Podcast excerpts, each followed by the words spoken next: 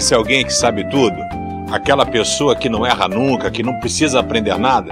Eu tinha um tio que era assim. E eu me lembro uma vez, eu falei, cara, vou aprontar para ele, com ele. Nós chegamos da praia e aí um calor grande, ele chegou e falou assim: "Aí, sobrinho, consegue um copo de água para mim?" E tinha um copo que vendia numa loja de mágica, eu comprei esse copo, tem ele até hoje, que ele é furado, é chamado copo babão. E aí você bota um pouquinho de água e quando a pessoa começa a beber, o furo do copo faz com que a água caia ah, na roupa da pessoa.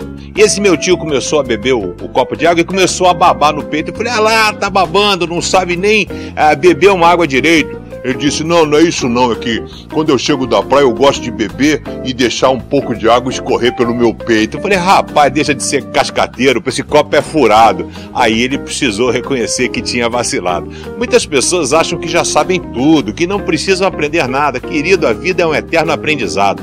Estou aprendendo a ser um marido melhor, casado há 30 anos, aprendendo a ser um pai melhor, aprendendo a ser um cristão melhor, uma pessoa melhor. Em Provérbios, capítulo 2, verso 2, nos ensina que nós devemos sempre estarmos prontos a aprender. Escute os sábios e procure entender o que eles ensinam. Confie no Senhor de todo o coração e não se apoie na sua própria inteligência. Nós devemos aprender sempre. Você já pode bater no peito e dizer que você é um cidadão nota 10, um crente nota 10, o melhor marido do mundo, quem sabe a melhor esposa. Do seu ponto de vista, você é nota 10, mas e os outros? O que será que pensam de você? Hoje é um dia que você precisa tirar para aprender um pouco mais a ser uma pessoa melhor.